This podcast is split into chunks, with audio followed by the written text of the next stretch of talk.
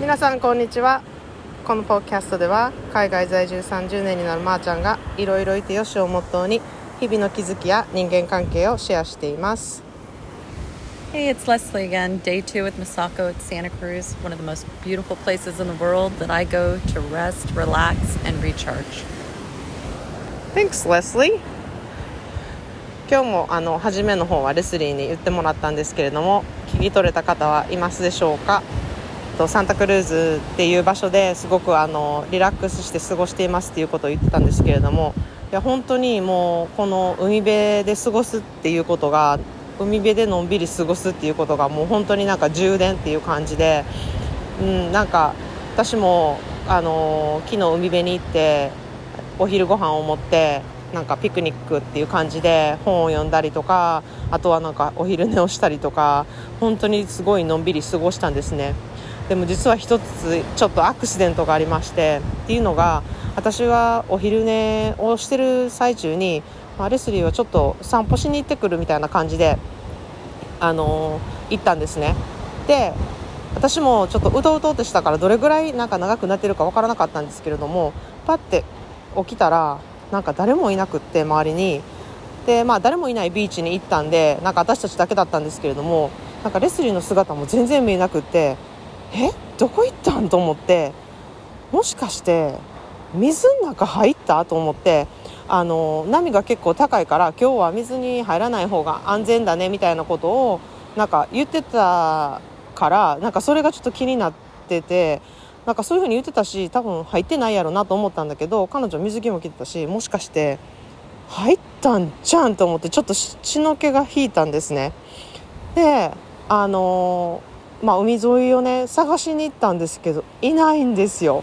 でその辺から私結構パニックモードになってしまってもう本当にガランとしてて誰もいないビーチでビーチなんてあの隠れる場所とかないじゃないですか。だからもう本当にどこにもいないっていう感じだったんですね。で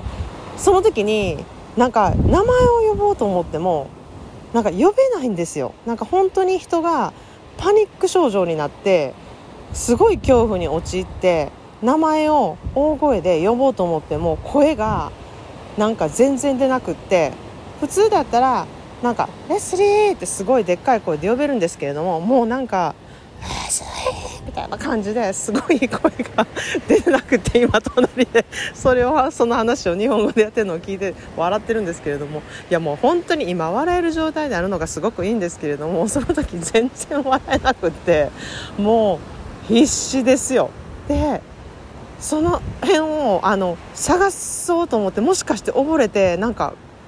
どっかに体が浮いてるかもしれないみたいなところまで私の妄想は広がってしまって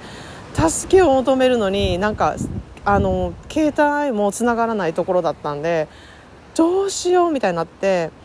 その辺をね歩き回るんですけれどもなんか過呼吸でなんか歩けなくってで砂場だし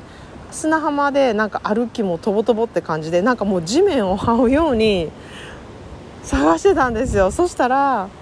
向こうの方からなんか崖の裏側からちょっとちらっと出てきてこっちに歩いてきたんですよ。でもそれでなんかもう力が抜けてしまってなんか腰がガクガクになって座り込んでしまったみたいになってよかった生きてたみたいになって。なんかもう本当に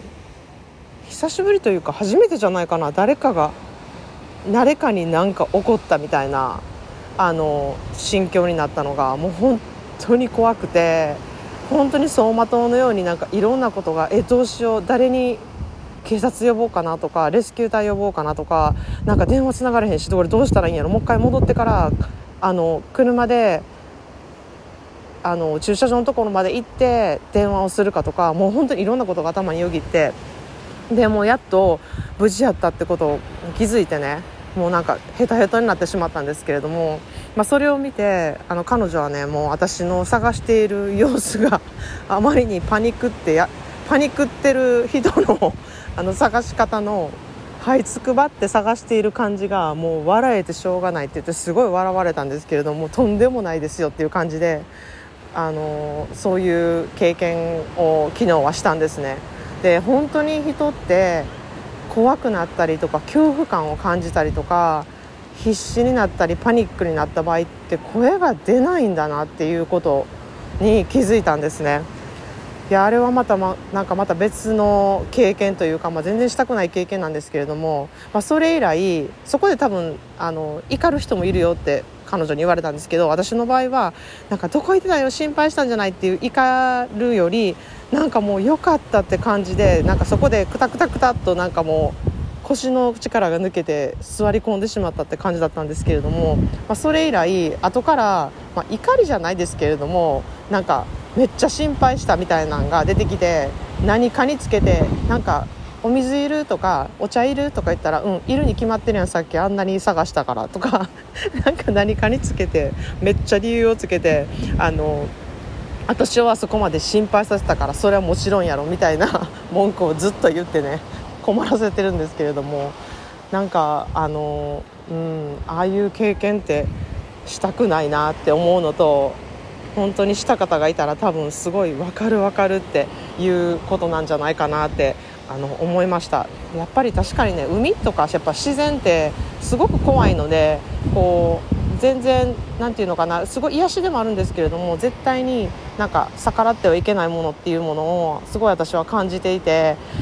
あの大人のね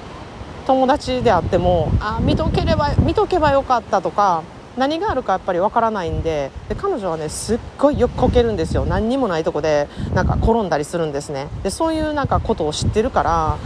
もしかして海に行こうと思ってなかったけど海辺を歩いててなんかちょっと転んでしまってそこで波にさらわれたとかなんかすごいいろんなシチュエーションが私の頭の中でよぎったんですね。なのでああなんかあんなとこで昼寝をするんじゃなかったとかすごい自分を責めたし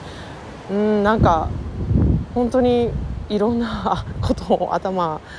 によぎったなっていうのをこう振り返ってみてあの思ったんですね。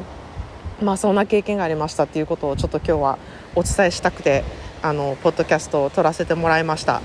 ということでタイトルがね「人は本当に恐怖を感じると声が出ない」っていうことです。まあ、そんなことが日々ないように皆さんもあの今日も素敵な一日をお過ごしください。Thanks for listening and have a great day.